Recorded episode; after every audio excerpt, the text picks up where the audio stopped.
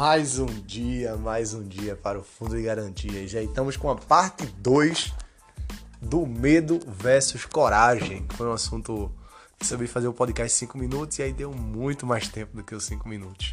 Então bora lá dar uma continuada aí de medo versus coragem. É, quando eu resolvi sair da minha área de informática, na verdade, eu trabalhava bonitinho de gravatinha é, e deixei tudo para ir para produção, ser operador. Na verdade, meti a mão na massa, e aí alguns colegas meus falou, tu endoidaço, bicho. Eu mesmo não iria não, viu? Aí eu disse, rapaz, isso é o que você acha, não o que eu acho. Eu sempre tive uma personalidade muito forte, assim, de não ser influenciado, assim, pelas pessoas. Então, quando as pessoas falam isso, dá logo medo, né? Na verdade, o medo já faz um jovem nem sequer propor algumas coisas. Tipo, o medo já mata antes assim, é uma coisa que teu filho quer falar contigo e ele tem medo, eu acho que ele nem fala, né? E aí o que aconteceu com meus pais foram um grande. Meus pais foram um grande analista de risco na época. E aí me perguntaram, e aí? O que é que você acha? Jogaram, né? Na minha mão. Aí eu falei, ah, vou tentar. Vamos lá, é o que eu quero. Primeiro emprego, na verdade, na área de produção. Então eles sempre disseram que, ah, bora pensar sempre na pior hipótese. Qual a pior hipótese? O pior seria não dar certo e eu voltar para a de informática. Que naquela época eu já tinha montado até um site onde as pessoas podiam ter um curso na sua casa, isso faz tempo, tá? Para botar aí uns 10 anos atrás, ou mais na verdade, uns 14 anos atrás. É... naquela época eu já tinha montado um site onde as pessoas podiam ter um curso na sua casa, tipo aula particular de informática, ou um Excel para concurso, um Excel para passar no teste de entrevista de emprego, onde você escolhia o curso, eu via a localização e marcava a opção, né, se queria um notebook ou não, caso a pessoa não tivesse computador, que naquela época não era tão fácil ter um computador como é que é hoje, né? Tem o um celular aí na, nas nossas mãos. E aí eu iria ministrar as aulas na casa da pessoa, por um valor cinco vezes acima do que eu ganhava dando os cursos lá no cursinho que eu, que eu trabalhava. Então, tinha também as pessoas mais velhas, né? Que não tinha tanta paciência de estar na sala de aula eles precisavam. Fiona aí, a latino. Cachorrinho aqui que eu tenho. Entrando aí no podcast também. Então, tem também as pessoas mais velhas, como eu falei, né? Que não tinha paciência de estar na sala de aula, precisava de algo mais VIP, mais intenso. Foi assim que eu comprei os móveis da minha casa, na verdade, quando eu resolvi casar, dando essas aulas aí particulares. É, nesta mesma empresa, na área de produção, conheci um grande amor da minha vida, né? A Dani. Estou com ela há 14 anos. É, não demorei muito na produção, na verdade. Faixa três meses, fui promovido para a área de logística, fado na época, é, onde eu conheci um amigo que me cobrava muito. E aí foi aí que sempre eu quis dar o meu melhor, né? Para poder ser sempre o melhor naquilo que eu fazia. E aí fiquei na área de logística por um bom tempo. O bom sempre é você olhar o apoio, né, que você tem, o cenário.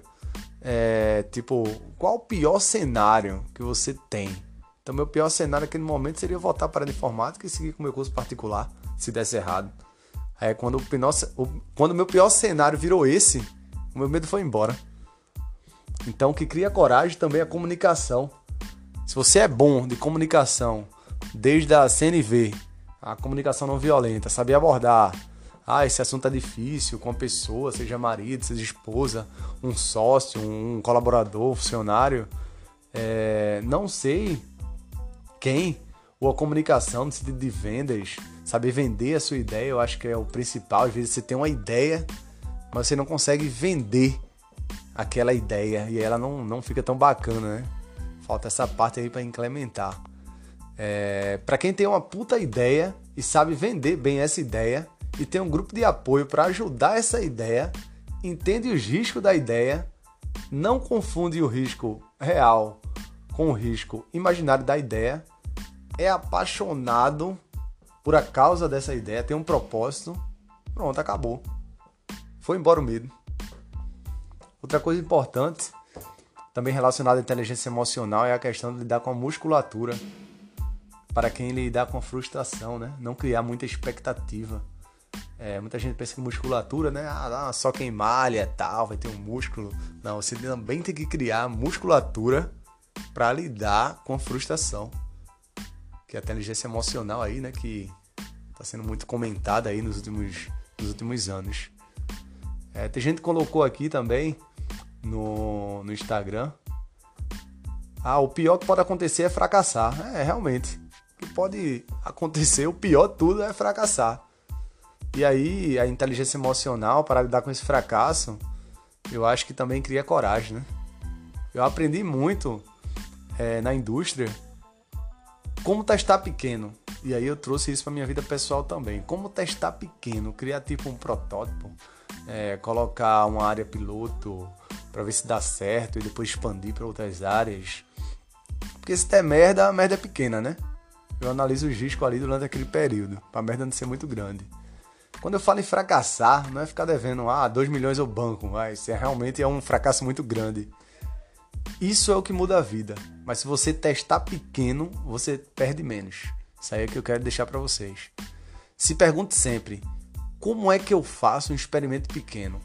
Cujo fracasso desse experimento eu aguento. Eu aguento a pancada. E tem inteligência emocional para isso, para receber isso.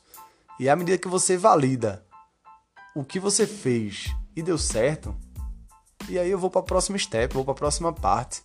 E aí faço um experimento maior e assim eu vou em frente.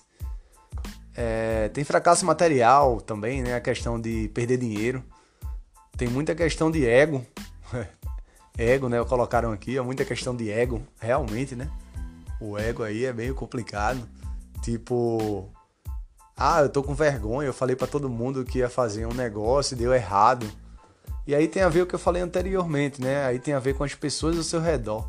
Porque se você está no grupo de pessoas que eu falei, queria fazer, que deu errado, e a pessoa falou: Ah, tá vendo que eu falei que não ia dar certo? Você é teimoso? Eu avisei. Rapaz, eu tenho tanta raiva quem fala eu avisei. Porque quando a pessoa fala eu avisei, não agrega nada. Essa frase não agrega nada, eu avisei. Se você falar essa frase, eu avisei, tire ela do seu vocabulário. Porque eu lembro que. É, porque as pessoas que disseram, ah, eu disse que não ia dar certo, tá bom. E tu disse, tu não fez nada para ajudar a dar certo. Então não tem direito de falar nada, pô. Se você falar essa frase, tire ela do seu vocabulário. Ah, eu disse que não ia dar certo. Tá bom. Dissesse, mas não fizesse nada para ajudar a dar certo. Então não tem direito de falar. Então, já devido ao tempo, aí a gente vai encerrar a parte 2. Iremos entrar aí com a parte 3 de medo versus coragem. Então, se você tem medo e não tem coragem, você me mata de vergonha e aguarde o próximo episódio falando disso. Vão ser três.